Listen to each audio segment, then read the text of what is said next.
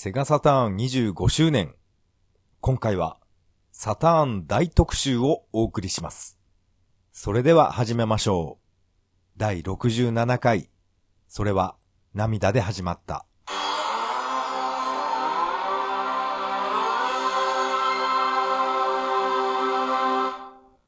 はい。改めましてこんばんは。タカと言います。よろしくお願いします。いやー、セガサターン発売してから、えー今年で25周年。早いですね。本当にあっという間の25年でしたね。えー私がセガサターンを買ったのは、えー1994年ですね。サターンの発売日には、えー私は買いませんでした。でも、初期ロットですね。私が買ったのは。44,800円のあの値段の時に買いました。確かね、バーチャファイターと、バーチャファイターだけかな？一緒に買ったの。それをもう猿みたいに、えープレイしてましたね。懐かしいなあれからもう25年。いやー当時20代だった私も、もう今はね、40代後半ですから、もうおっさんの完全体になってしまいましたね。25年経ってもまだ私はセガサターンやってます。今回はね、もうこのままずっと、ずっとダラダラサターンの話をしたいと思います。えーっとですね、先日の土日休みにですね、えー私は、えーこの2日間、えー全く家から出ず、サターンばっかりやってました。なんかね、あの、ツイッター見ていたら、サターン20、25周年っていうことで、やたら盛り上がっていたんですね。そのツイッターを、まあなんとなく、なんとなくっていうかずっと見てまして、ああ、やっぱり、うん自分が一番好きだったセガのハードっていうのは、サターンだったかなって思いまして、そして、あの、クローゼットから久々にサターンを出しまして、えーずーっとプレイしてました。本当に、やっぱりサターン、面白いですね。かなりの長い間電源入れていませんでした。そしてですね、本体のバックアップ、メモリーですね。もう電池が切れていまして、えーデータが全部消えていました。これはショックでしたけどね、仕方がないですね。一方のパワーメモリーの方は、なんとか生きてましたね。たまにこれ、バグるんですよね。サターンのパワーメモリー。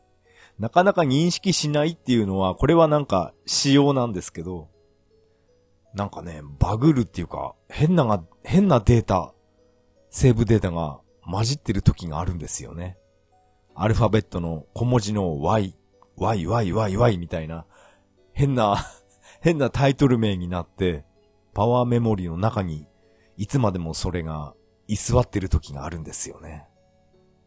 パワーメモリー、本当にあれはね、認識しないんですよね。このクローゼットからセガサターンを出してきまして、まず一番最初にプレイしたソフトっていうのは、やっぱりバーチャファイターですね。もう今までの全データ消えてしまいましたけど、それでももう関係なく、えーバーチャファイターやってました。このバーチャファイターを、えープレイするために、あの、アーケードスティック、バーチャスティックですね。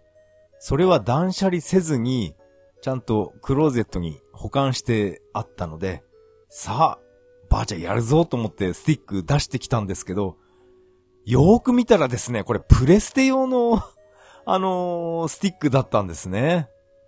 これね、大失敗しましたね。プレステの、このアーケードスティックは、これを断捨離して、サターンのを残しておかないといけなかったのに、いや、見事に間違えてしまいました。これは、ね、仕方がないですね。後で、あの、私が断捨離したリサイクルショップに行って、もし、えー、店頭に並んでいたら、買い戻そうと思います。多分ね、あれは、300円とか400円で、あのー、スティックは売ってるんですね。ですから、まあ別にそんな高い金額ではないですよね。これね、本当にサターンのバーシャースティックだと思って、えー、クローゼットに置いていったんですよね。完全に、えー、勘違いしました。いやー、失敗しました。そんなこともありましたけど、でも、私はサターンのコントロールパッドでも、えー、バーチャファイター、そこそこ、えー、いけますよ。データが消えてしまったので、一度エンディングを見ないと、あの、ランキングモードが出現しないんですね。まあ、でもパッドとはいえ、このエンディングを見るまでは、まあ、簡単にクリア、デュラル倒せばいいだけなので、あっさりとエンディングまで行きまして、そして、えー、ランキングモードですね。段位認定モードですか。あれを、えー、やってました。でも何回やっても、まあ私はあの、サラを、サラが得意なんですね。サラ使いなので、何回サラで挑戦しても、やっぱり6段が精一杯でしたね。一応、段位認定の規定技っていうのも覚えている限りやってみました。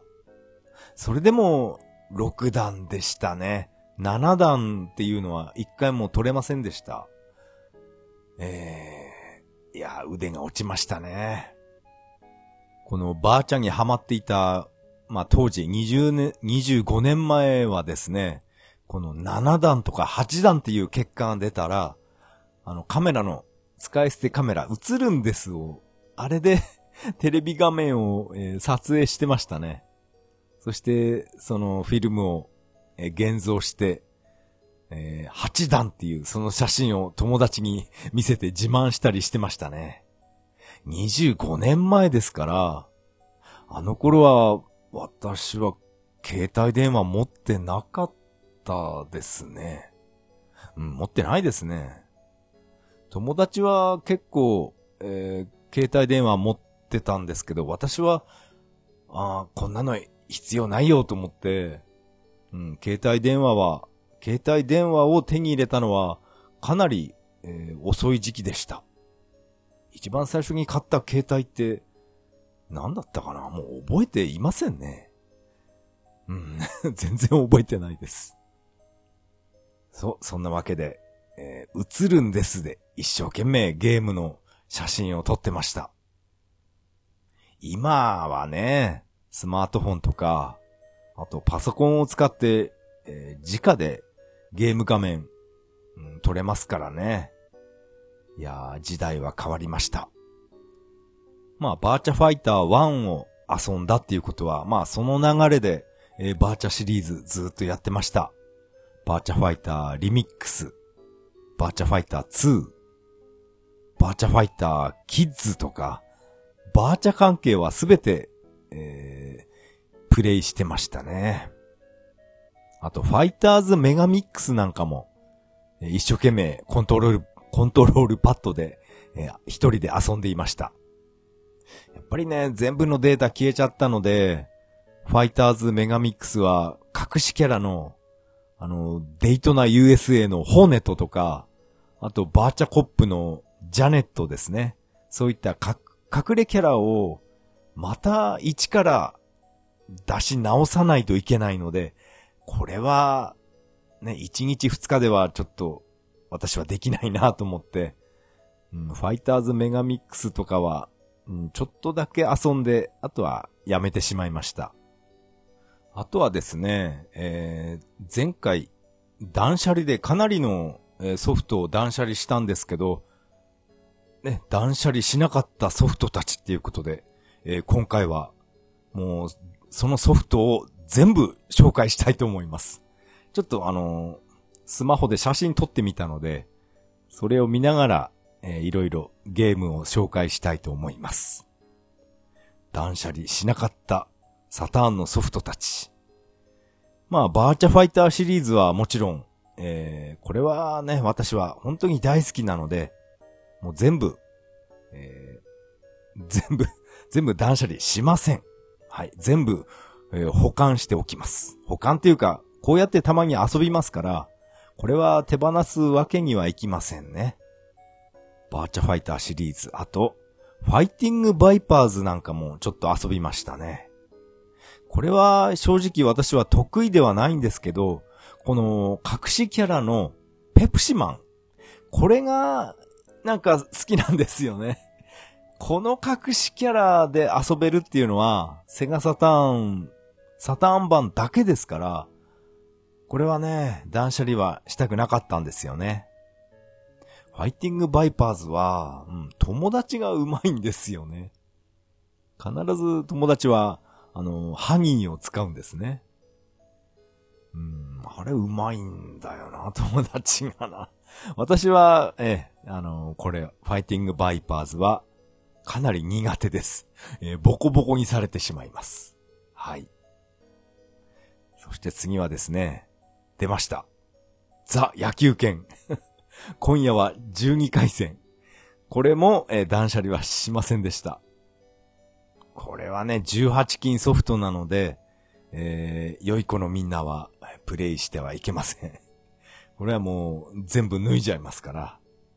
これはね、やっぱり、おっさんばっかり集まると、こういうのが 単純で盛り上がるんですよね。やたら強すぎる、この女の子たち。これはね、どうにかならないんですかね。何か裏技を使えば、じゃんけんしないで、もう、この女の子たち全部脱ぐんじゃないかとか、そういう噂もありましたけど、やっぱり、うん、そんな技はありませんでしたね。鬼のように強い、このじゃんけんに勝たなくてはいけないんですね。裏技、裏技何かね、入れて欲しかったんですけどね。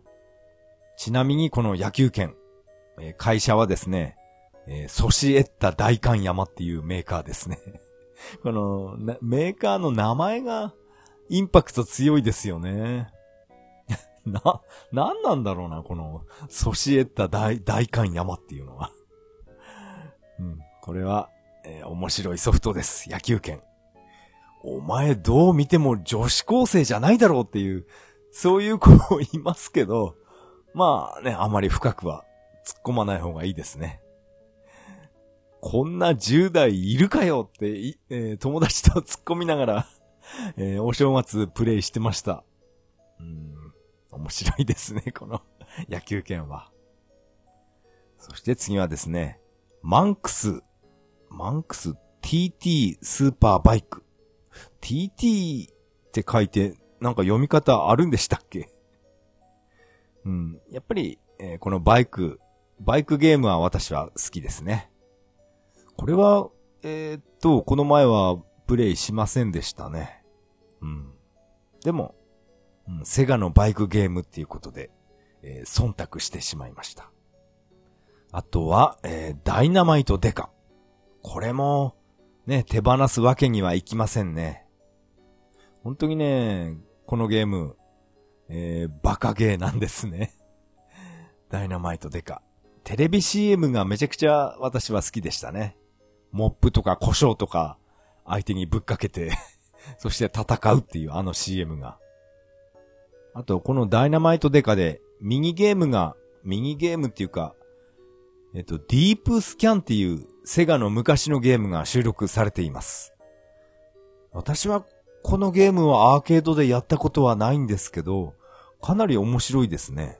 ディープスキャン。私が持ってる SG1000 の N サブみたいな、あんな感じの、うん、マリン、マリンゲームっていうのかな？なんていうのかな？こういうのは。うん、そういうね、そういうゲームです。面白いです。そしてですね、えー、次は、パワードリフト。セガエイジスシリーズですね。うん、これはね、あんまり出来がね、親っていう感じの移植でしたね。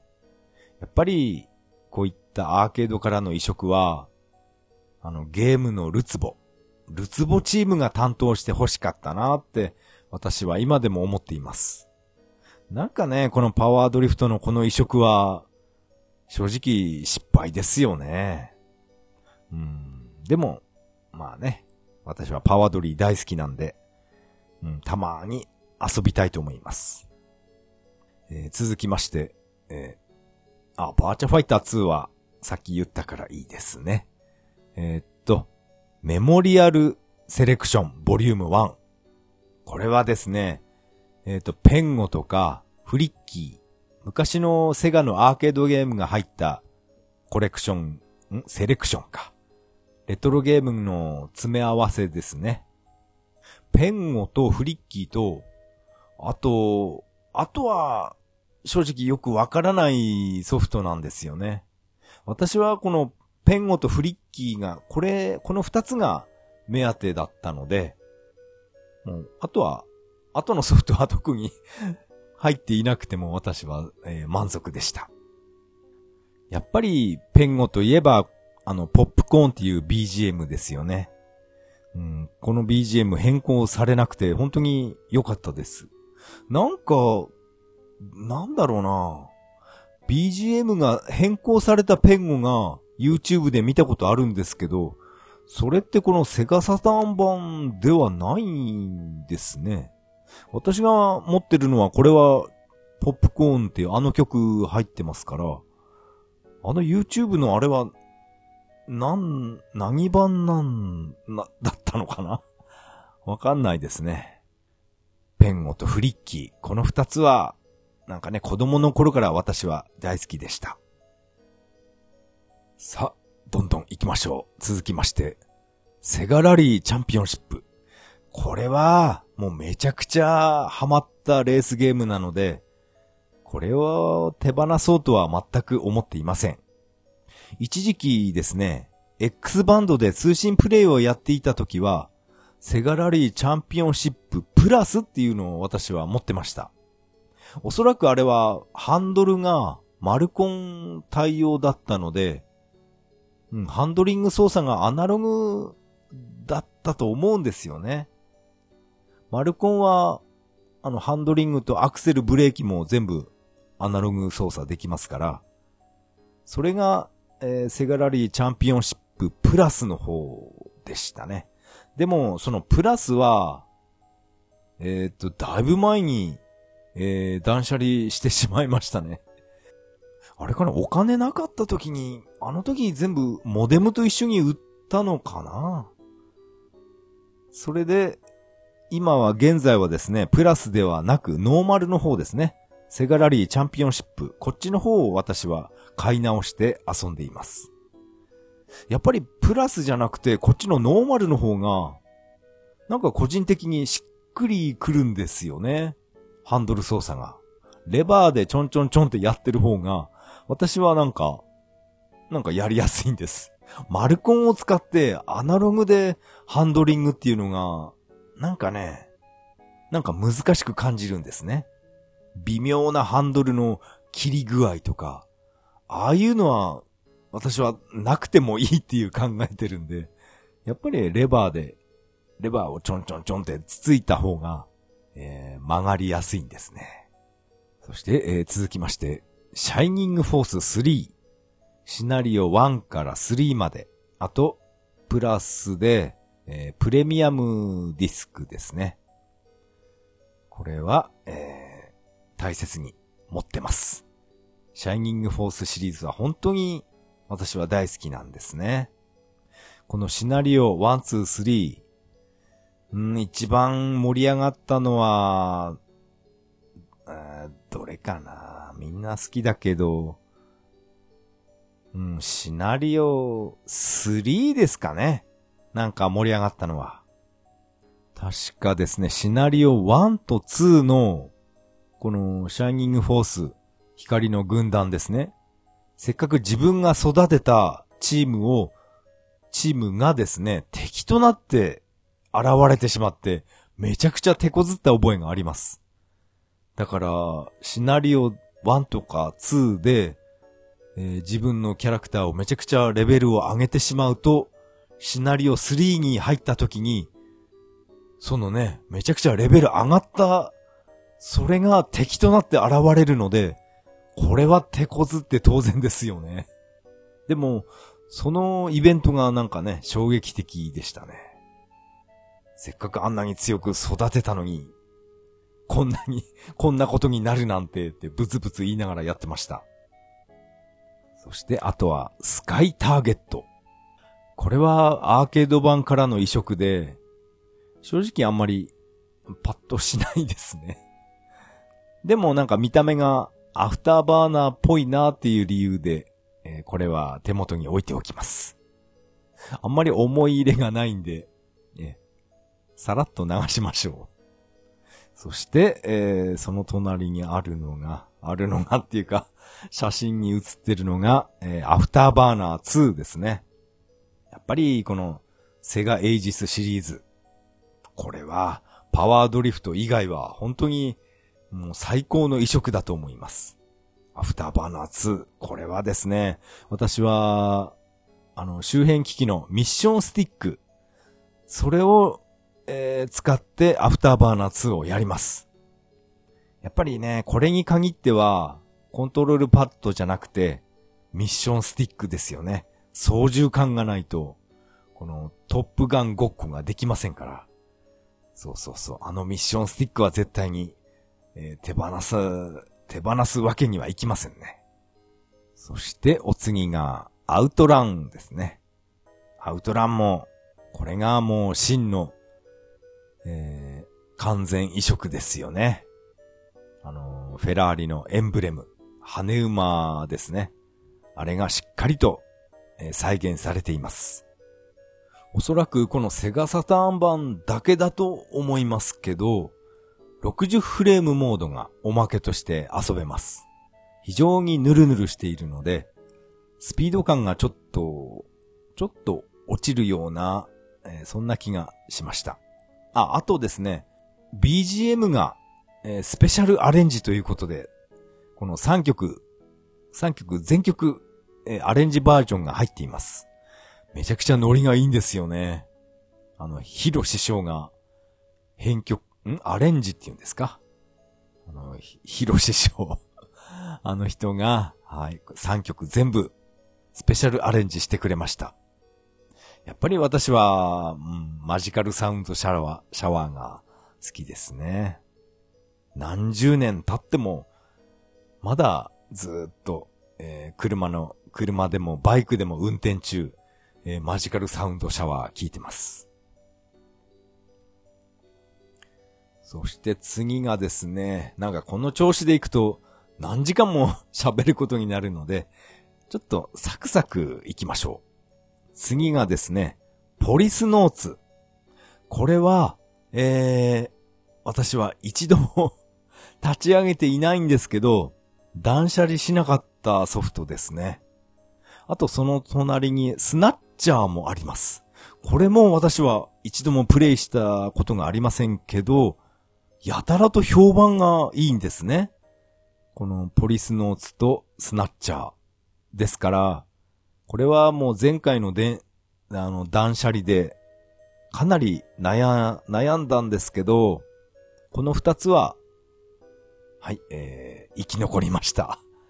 後で必ずやろうと思います。うん、ポリスノーツとスナッチャー。そして次は、パンツァードラグーンツバイ。えー、ツバイ面白いですよね。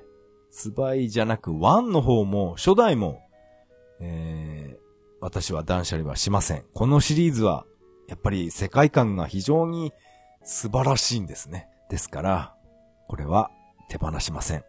パンツァードラグーン、初代と、ツバイと、あと、パンツァードラグーン RPG アゼルですね。この辺は、はい、もう大切に取っておきます。そして次は、バブルシンフォニー。これは対等のバブルボブルの、サターン版ですね。バブルシンフォニーっていう名前がなんか違うんですね。でも、やってることはバブルボブルですから、非常に面白いです。私はパズルボブルは苦手なんですけど、このバブルボブルに関しては、もう大好きです。確かこれ裏技で、なんか昔の BGM になったのかな？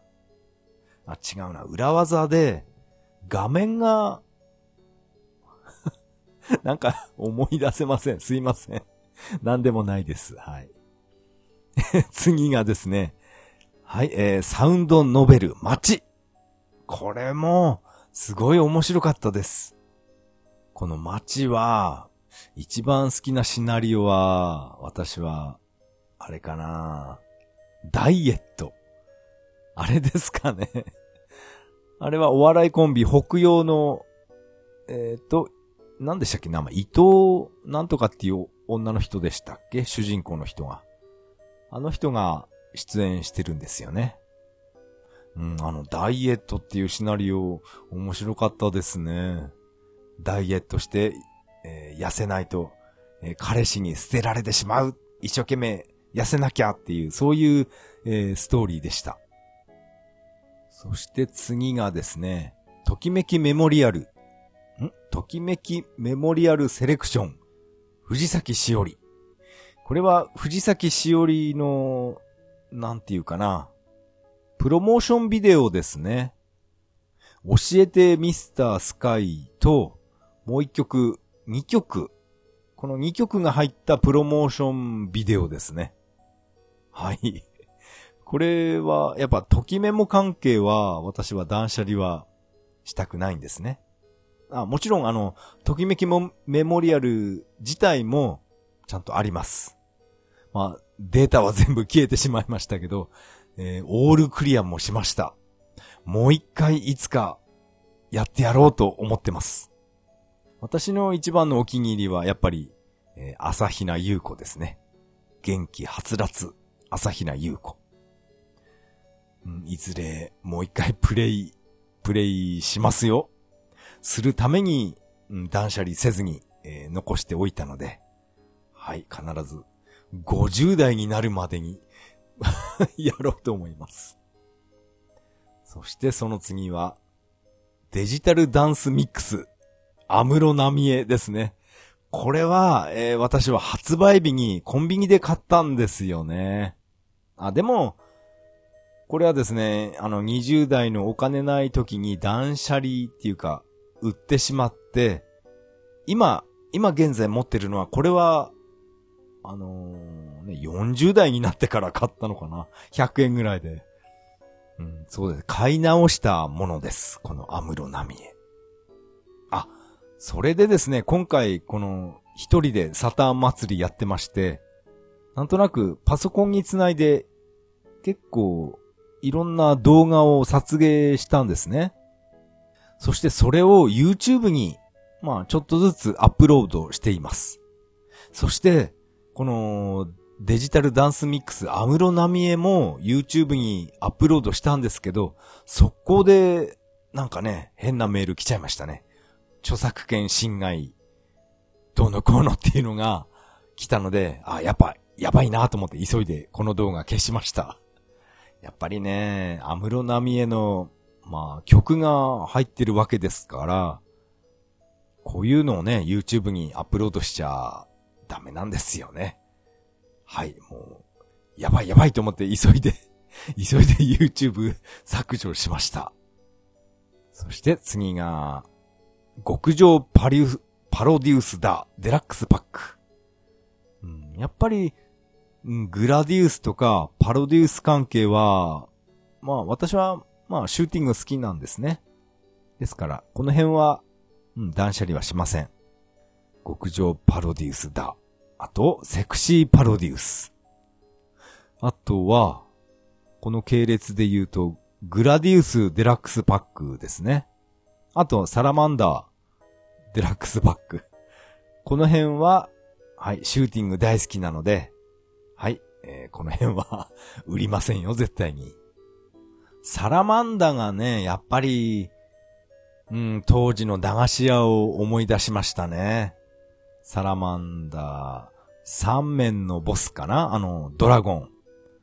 ドラゴンと戦ってる時に、あれ、くるっと丸くなるので、あの中に入っちゃえば、大丈夫、死なないんですよね。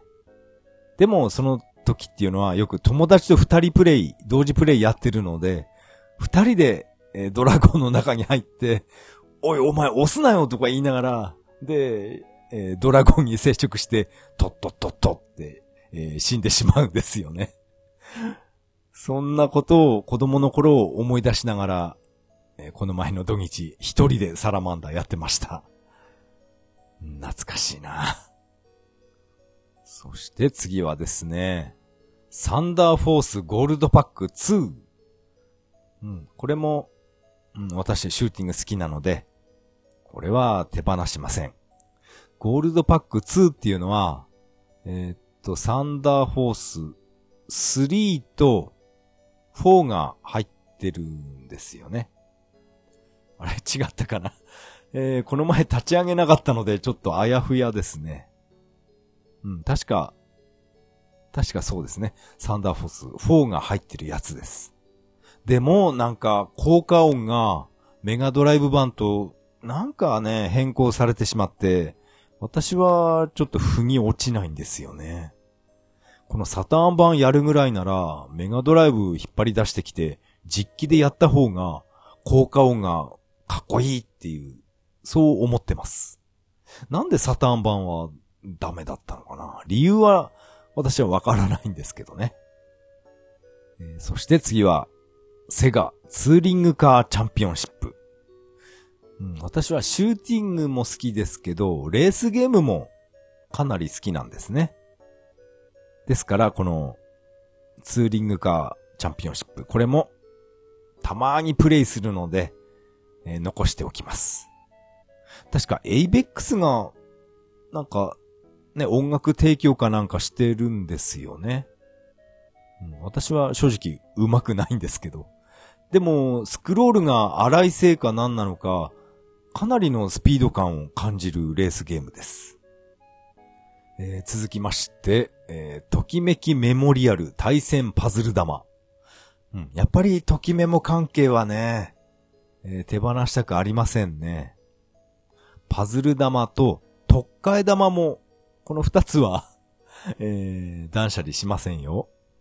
ときメモ、うん、ときメモ好きだったな。相当ハマりましたね。ときメモは。ああ、でもまあこのパズル玉もすごい面白いですけど、なんかね、この敵が、敵のレベルがめちゃくちゃ強いんですよね。パズル玉。理不尽な攻撃っていうか、なんていうかな。なんか、なんか変なんですよね。特に最終面あたりは、なんか敵の強さが半端じゃなくなってるんで、エンディングまで行くのがすごい大変だった覚えがあります。えー、そしてお次は、ギャラクシーフォース2。これは、あんまり思い入れがないんですけど、まあ昔ですね、当時ゲームセンターでギャラクシーフォースやったっていう、その思い出があるので、まあなんとなく、これは取っておきます。正直、まあね、アフターバーナーの方が私は大好きなんですけど、ギャラクシーフォース2。確かこれメガドライブ版も私は、うん、ちゃんと持ってますね。手放さずに。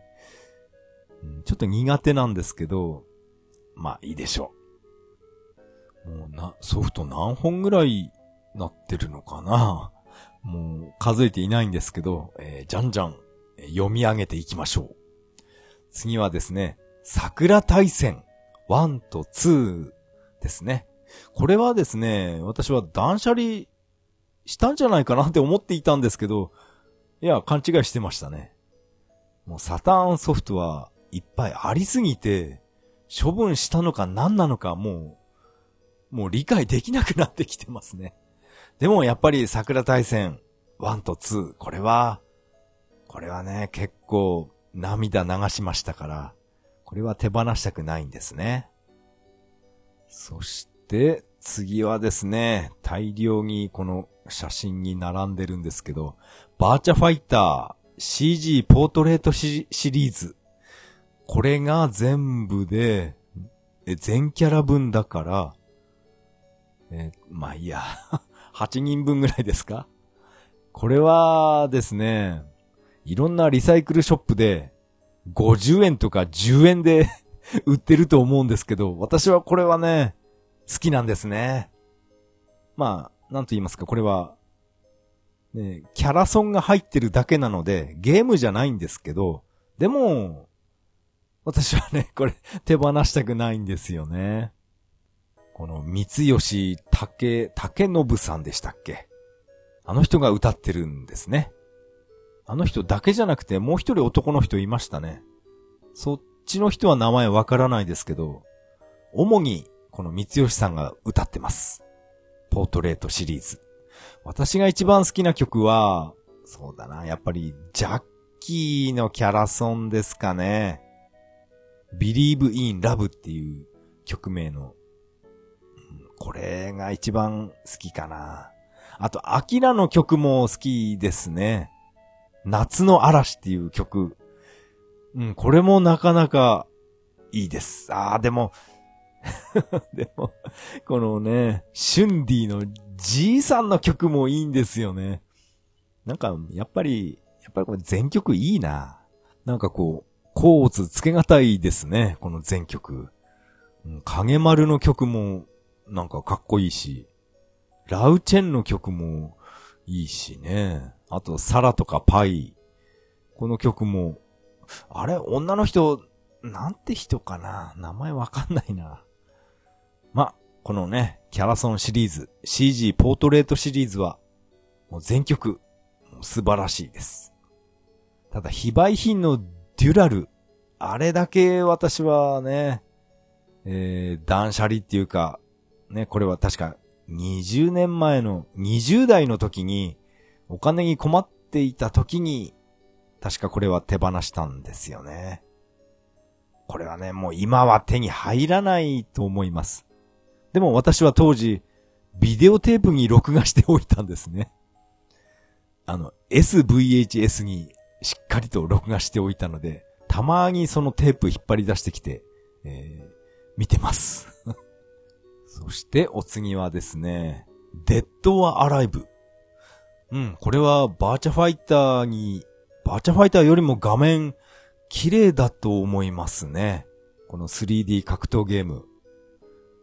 これね、アーケード版かなり私はやってました。やっぱりこの霞ですね。ヒロインの霞が、うん、一番好きですね。デッドアライブも、これも友達と散々対戦してましたね。あの、コス、コスチュームが、すごいいろんなバリエーションあるんですね。それが、次、何が出てくるんだろう？次は何だろう？っていう感じで、何時間もずっとプレイしていました。それがね、非常に懐かしいですね。あとは、ファンタジーゾーン。あれ？ファンタジーゾーンさっき言わなかったかな？言ってないか。ファンタジーゾーン。うん。これも、セガエイジスシリーズなので、これは断捨離はしません。あと、これは YouTube の方にアップロードしたんですけど、このサターン版は、オリジナルのボーカル曲が、えー、おまけで入ってます。ねえねえどうしてっていう曲名です。これを私は、えー、YouTube にアップロードしました。でも、こういう、こういう曲も、厳密にはアップロードしちゃダメなんですよね。さっきのアムロナミエのあれみたいに、著作権侵害ですみたいなメールが来なければいいんですけどね。大丈夫かな？そういうメール来たら、そういうメールが来たら、私は、えー、速攻で動画を消します。はい。あと、お次は、スーチーパイアドベンチャー、ドキドキナイトメア。これは、私が大好きなスーチーパイシリーズですね。麻雀ゲーム。それのアドベンチャーゲームです。ドキドキナイトメア。そっか、この辺はですね、オープニング曲、私は、まあせっかく録画したので YouTube にアップロードしてみました。えー、興味がある方は、えー、見てやってください。このドキドキナイトメアと、あとアイドルジャンシー、スーチーパイ2ですね。スーチーパイリミックス持ってたと思うんですけど、あれ、断捨離しちゃったんですよね。あれした覚えないんですけどね。スーチーパイシリーズは非常に、えー、面白いです。そして次がですね、ゲームウェア。これはですね、ゲームウェア、これって確か、えー、定価がすごい安かったと思うんですけど、なんていうのかな。いろんなミニ、ミニゲームの詰め合わせって言いますか。なんていう、なんて言えばいいのかな。ゲームウェア。いろんなゲーム情報が入ってるディスクなんですね。その中に遊べるゲームもちょっとだけ入ってますっていう、そんなディスクです。そこにですね、あのー、アーケードゲームにあったエジホン探偵事務所っていうこのゲームが入ってるんですね。これが非常に出来がいいです。私はこのエジホンのために、えこのゲームウェア、これは断捨離はしないんですね。エジホンがめちゃくちゃ面白かったんですね。これ定価が1000円ぐらいだったかな？ちょっと、もうさすがに覚えてないんですけど、かなり安かったと思います。ゲームを始める前に CM が無条件で流れるんですね。ロッテのガムの CM とか、あと、日清の焼きそばの UFO。懐かしい CM なんですけど、それは、はい、あの、絶対に飛ばせないんですね。強制的に見ることになります。その代わり、このディスクが安かったと思うんですよね。えー、いくらだっけな？本当に覚えてないですね。このゲームウェア、私はですね、エジホン探偵事務所、それと、ピピットボーイの大冒険、この二つ、この二つのゲームを、えー、おすすめします。まあ、この二つは、私はあの、YouTube にアップしてみました。あのー、コンポジットの映像なので、非常にぼやけています。まあ、しょうがないですね。私はこのぼやけてる方が好きなんで。そして次は、ジャレコのゲーム天国。これは、シューティングゲームですね。縦シューティングゲーム。これも非常になんかバカバカしくて、えー、大好きなんですね、うん、これは手放しません。ゲーム天国。そして次は、デイトナ USA。それと、デイトナ USA サーキットエディション。この二つは、えー、私は大好きです。大好きなんですけど、まあ何度も言ってますけど、デイトナのドリフトの仕方が私は未だに、えー、理解していません。非常に下手です。ドリフト、ドリフトしない方が、このゲームはクリアできるのかなうん。まあね、この、このデイトナシリーズは、あの曲があの、三吉さんの歌が聴きたくて、えー、断捨離しないようなもんですから、デイトナいいですね。そういえばあの、三吉さんのディナーショーがあるみたいなんですよね。来年の3月かな？なんかツイッターで流れてきましたね。チケットが1万円ぐらいだったかな。それね、非常に興味あります。曲目、曲目もなんか出てましたね。目の前でこのデイトナ歌ってくれるみたいですよ。いいですね。デイトナーって、三吉さんが目の前で歌ってくれたらもう最高ですよね。あと曲名で、バーニングレンジャー、あの曲入ってましたね。私はゲーム持ってないんですけど、あ、体験版は持ってますけど、そう、あの曲を歌って、確か締めの曲は、愛が足りないぜ。あの曲だったと思います。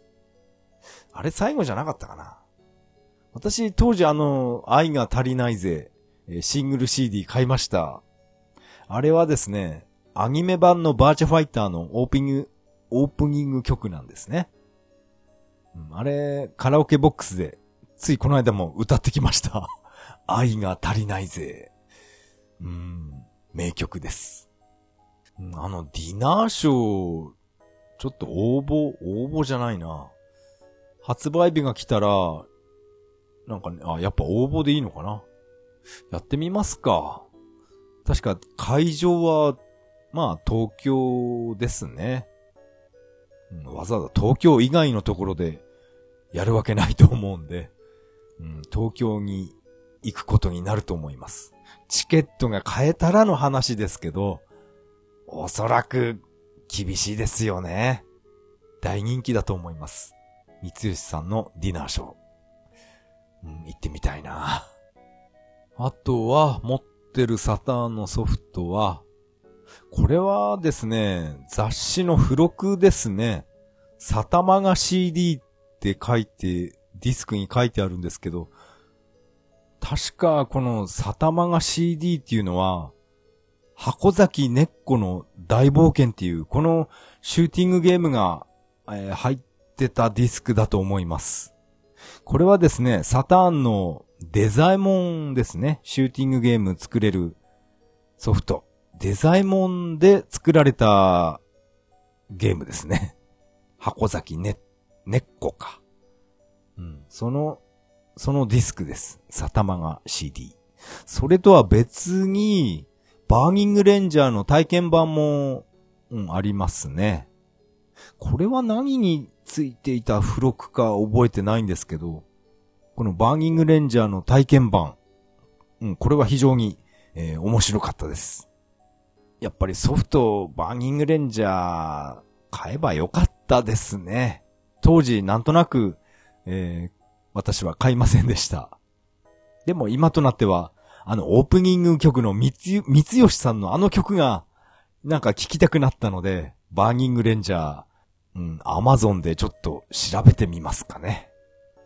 あとは持ってるソフトは残り2本ですね。まずは、ナイツ。これは、えーっと、断捨離したと思ったんですけど、ナイツはありましたね。これ、うん、私は好きなんですけど、これ最終面あたりがめちゃくちゃむず、難しくて、あまりクリアした覚えがないんですよね。でも、こうやって断捨離せずに家に置いてあったんですね。あれ？断捨離？断捨離したナイツっていうのは Wii のナイツだったかななんか記憶があやふやになってしまいました。そして、えー私が持ってるサターンのソフト最後は、スペースハリアーです。これがなんか、あのね、えー画像、写真が最後に載ってました。スペハリ。うーん、これは、これやっぱり衝撃的でしたね。この当時私が中学、ん？中学、小学生だったかな？その辺でね、デパートにこのスペハリをやりに行って、あのムービング筐体にもう度肝を抜かされましたから、あの感動が今でも忘れられませんね。そういう意味合いもあって、私はこのサターンのミッションスティック、これはどうしても手放したくないんですね。バーチャスティックとか、バーチャロンのツインスティックは、なんかね、さっさと断捨離しちゃったんですけど、このミッションスティックだけは、これはなんか、絶対売りたくないなっていう、そんな気持ちがあります。でも、ミッションスティックで遊ぶゲームといえば、スペースハリアーとアフターバーナー2、この二つぐらいですよね。まあ、ほとんど、うん、このスペハリ専属周辺機器みたいなことになってます。でも、でもやっぱりね、このアナログスティック、ミッションスティックか。これは、なんとなく手放、手放したくはありません。えー以上が私が持ってるセガサターンのソフト、全部でした。あれだけ持っていたのに、えー前回の断捨離でごっそりと手放したので、私が所有しているサターンソフトは、わずかこれだけになりました。これだけって数えてないんですけど、全部でこれ、まあ、まあいいや、後で数えましょう。今回のセガサターン大特集は以上になります。ありがとうございました。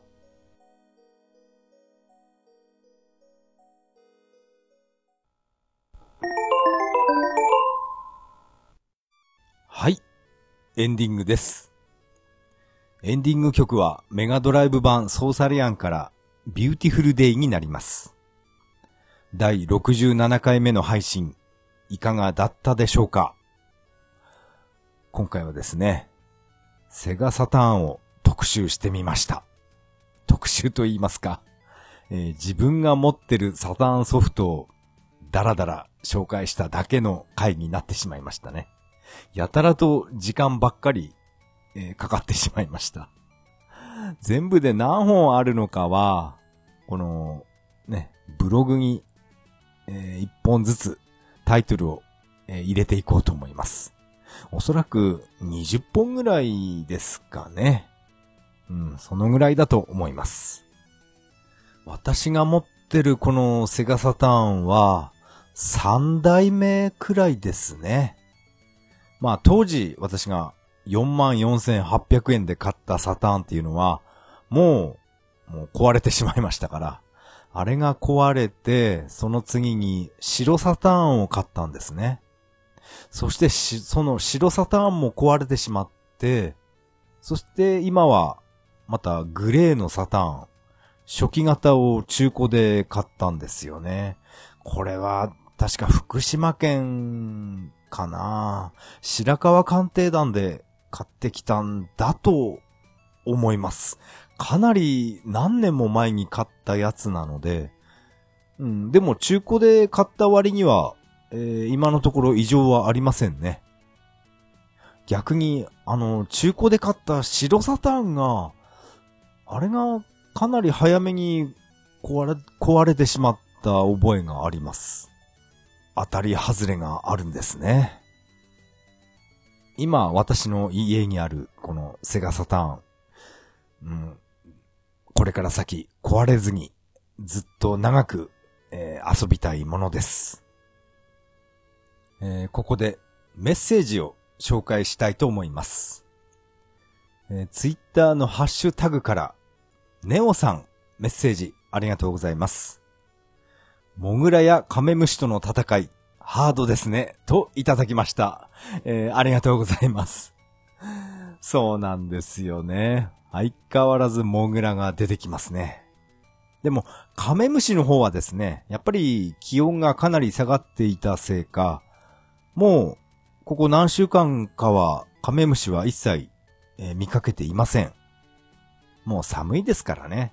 きっと、えー、と、冬はどこで過ごしてるのかわからないですけど、なんかね、網戸とかの冊子の隙間とかにカメムシがね、たまに隠れている時があるので、そういうのは嫌ですね。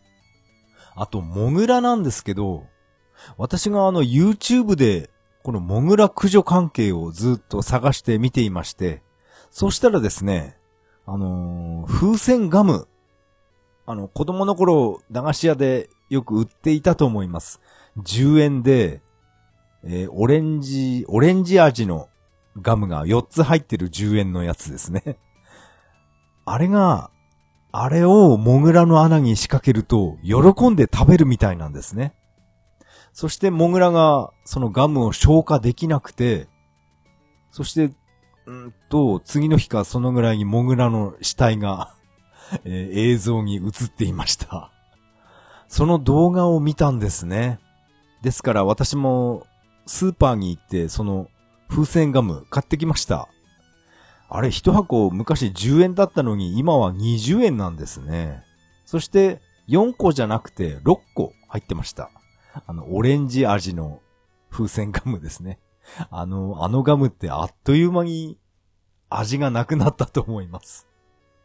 でも私は今回これ自分で食べるんじゃなくて、えモグラに食べさせるために買ってきました。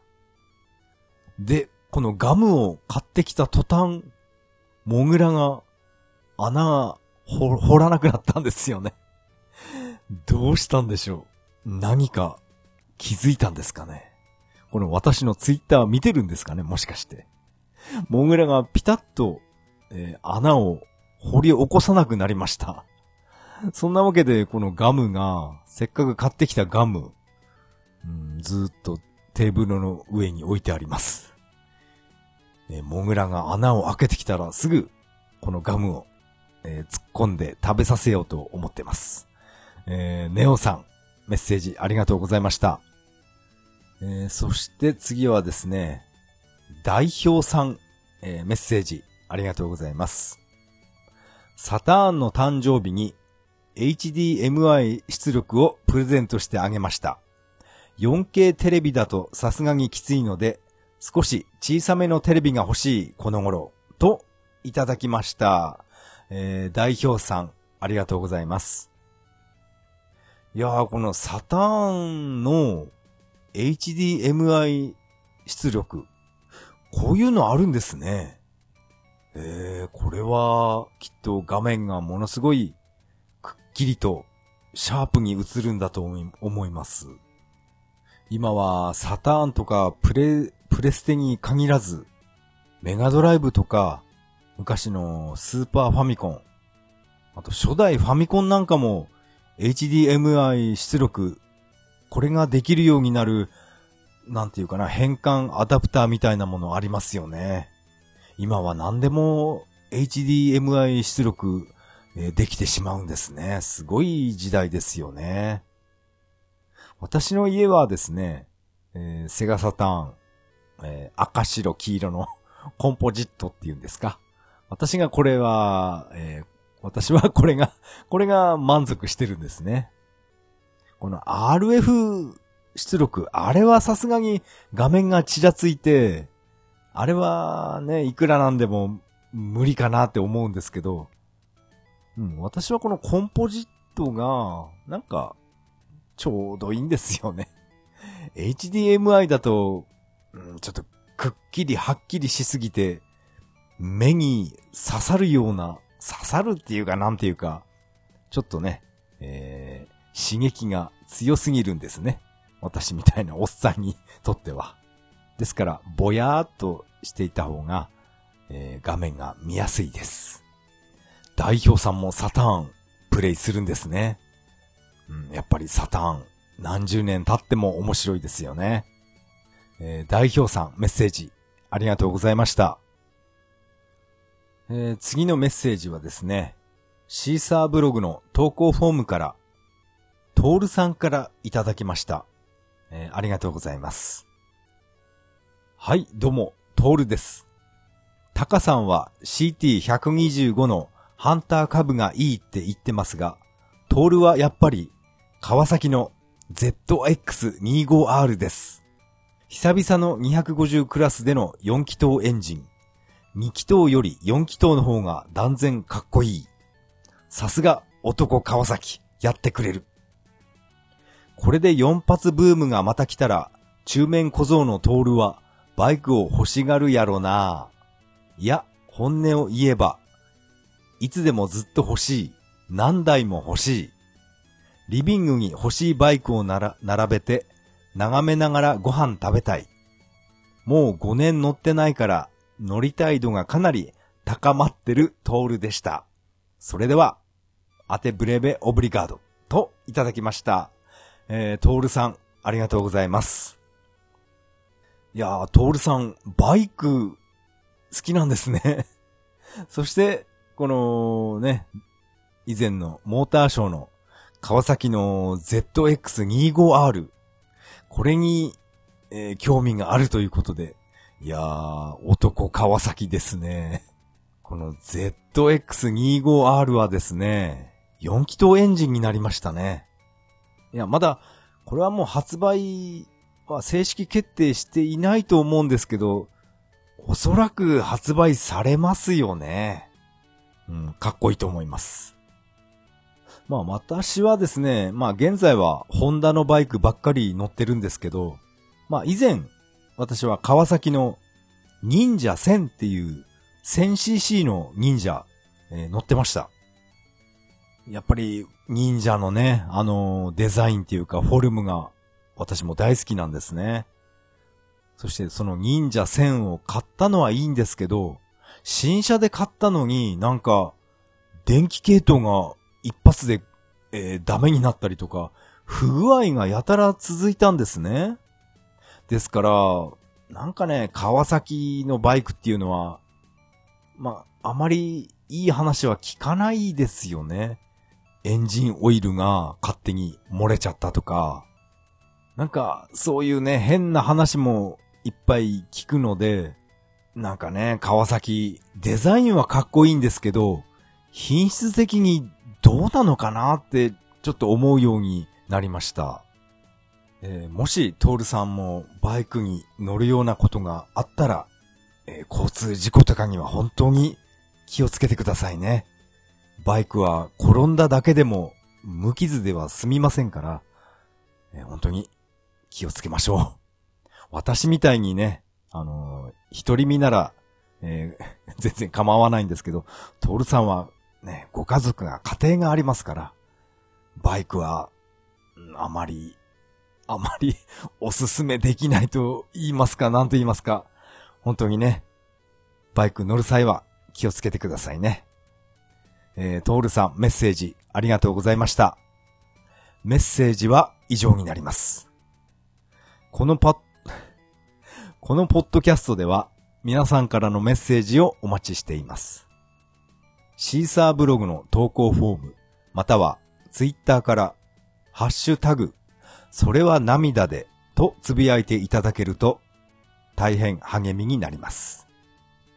相変わらず、神々なんですね。あの、以前話した、ポッドキャスト番組、話し方の話っていうあそこにですね、私メッセージ、えー、読まれましたね。非常に嬉しかったです。この滑舌が悪いのどうにかなりませんかっていう、そういった質問のね、メールを送信したら、いやー、取り上げてもらいましたね。いやー、嬉しかったです。なんかね、口を大きく開けないで喋った方が、滑舌いいですよっていう、そういうアドバイス受けましたね。ですから今回は結構おちょぼ口で喋ってるつもりだったんですけどね。それでも、なんか、カミカミでしたね。まあ、いいでしょう。えー、今回は、セガサターンを特集してみました。セガサターンを締めくくる最後の言葉といえば、この方の言葉を心して聞いてくださいね。それでは、次回配信まで。さよなら。これはセガサターン用のゲームディスクです。1トラック目にゲームのデータが入っていますので、再生しないでください。